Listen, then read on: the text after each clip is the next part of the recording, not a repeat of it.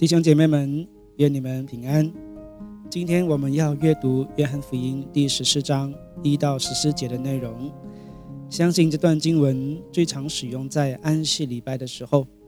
这段经文最适合用来安慰面临亲人离世的家属，因为这段经文谈到神的子民将来离开地上以后所要去的另一个地方是天堂，是神同在之地。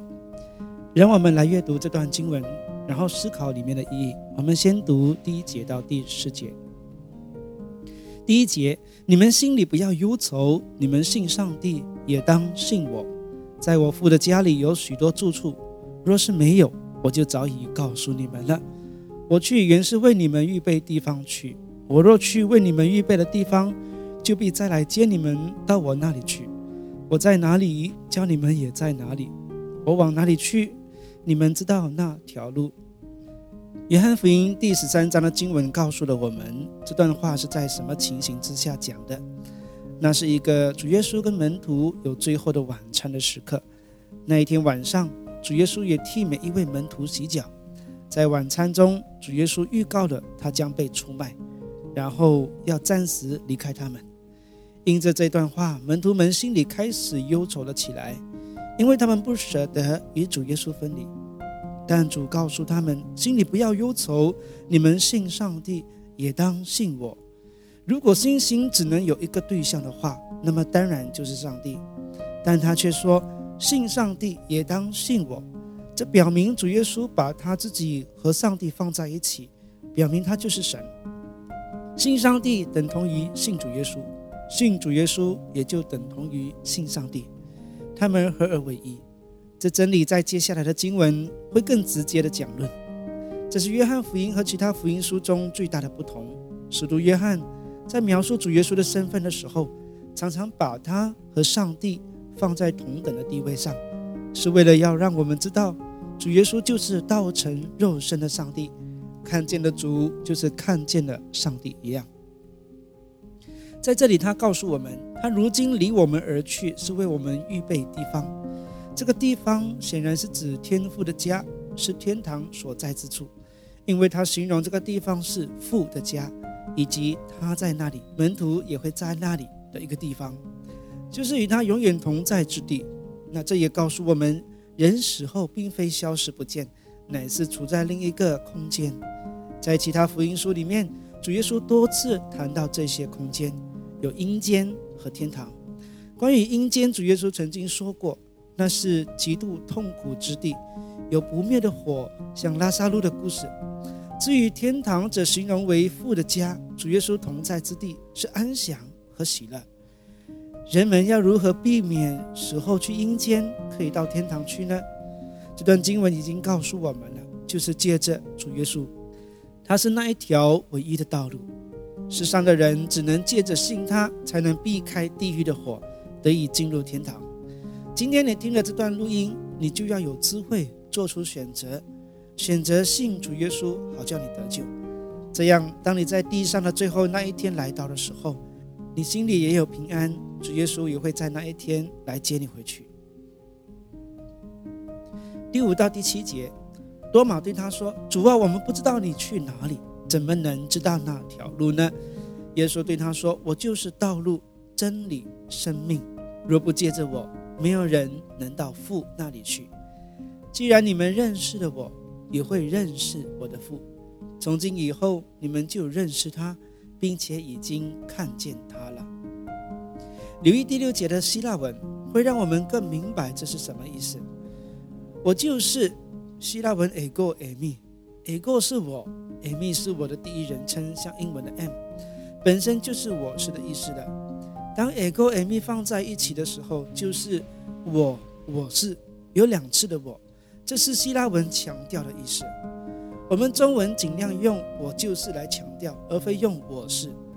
犹太人翻译旧约圣经的时候，也用 ego Amy 来翻译我是自由拥有的那一位。所以当主耶稣说我就是道路。真理、生命时，就是强调他就是那一位上帝。另外，道路、真理、生命的每一个名词的前面，也都有自己的定冠词，说明主耶稣是唯一的道路、真正的真理，以及永恒生命的源头。所以，人若要有永生，就不能不信他；人若要去天堂，不能不借着他，因为他是去天堂的唯一道路。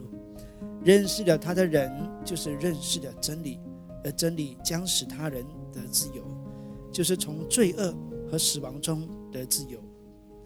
第八到第十一节，腓力对他说：“主啊，将父显给我们看，我们就知足了。”耶稣对他说：“腓力。”我与你们在一起这么久了，你还不认识我吗？看见我的，就是看见了父。你怎么还说将父显给我们看呢？我在父里面，父在我里面，你不信吗？我对你们所说的话，不是凭着自己说的，而是住在我里面的父在做他的工作。你们要信我，我在父里面，父在我里面。即使不信，也要因我所做的工作信我。腓力希望亲眼看见上帝，这是最高的属灵经历。连摩西也曾经这么向上帝要求过，但上帝回答摩西说：“从来没有人能看见他的面而还能活着。”因此，摩西只能看见上帝的背影。道成肉身的主，就是上帝以肉身显现在人间，不是上帝的本体。而是借着肉身的显现。虽然这样，看见主耶稣在世上的神迹启示和听见他的教导，其实就是上帝在做他的事。虽然不是看见上帝的本体，但是主耶稣已经充分的将上帝表明出来了。希伯来书一章三节这么说：“他是上帝荣耀的光辉，是上帝本体的真相。”常用他大能的命令托住万有，他洗净了人的罪，就坐在高天之大者的右边。提摩太前书三章十六节，金钱的奥秘是公认伟大的。上帝在肉身显现，被圣灵称义，被天使看见，被传于外邦，被世人信服，被接在荣耀里。如果要用地上的事物来比喻的话，那么就像太阳一样，没有人能肉眼直视太阳，最多只能看见圆形的轮廓，无法看见真正的太阳的本体。但太阳的光依然充满着我们，借着光，白天黑夜能分明；借着光，我们生活在其中。主耶稣就是上帝荣耀的光辉，上帝在他肉身里显现，与人同住。所以被称为以马内利的神。十二到十四节，我实实在在的告诉你们，我所做的工作，信我的人也要做，并且要做得比这些更大，因为我到父那里去。你们奉我的名无论求什么，我必成全，为了使父因儿子得荣耀。你们若奉我的名向我求什么，我必成全。一个人的名代表他的本质、特征和人格。耶稣这名字是当时天使向玛利亚显现的时候指定要取的名字。借着这个名字，再借着他的讲论、工作、神迹其次，我们就认识了他。我们知道他的本质、特征和人格，知道他喜欢什么，不喜悦什么。在这样的基础之下，我们就知道。当如何奉他的名来求事情，就是求合他心意的事，不是求合我们心意的事。奉他的名祈求，不是阿拉丁神灯，随心所欲的成就我们喜欢的事。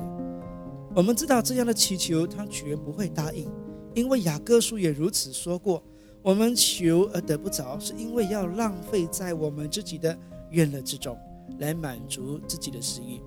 所以，我们知道要如何使用这个权柄。只要我们求合神心意的事，荣耀上帝的事，这样的祈求，主耶稣已经应允我们说，他必成全。主耶稣赐给我们这宝贵的权柄，可以奉他的名来祈求，这是大有能力的，连魔鬼都要避开。但不代表他要百分百听从我们，让我们随意操控。在接下来的经文会告诉我们如何正确使用这个权柄，这个我们下期再聊。今天就先谈到这里，愿神在这期间赐福你们身心灵都平安。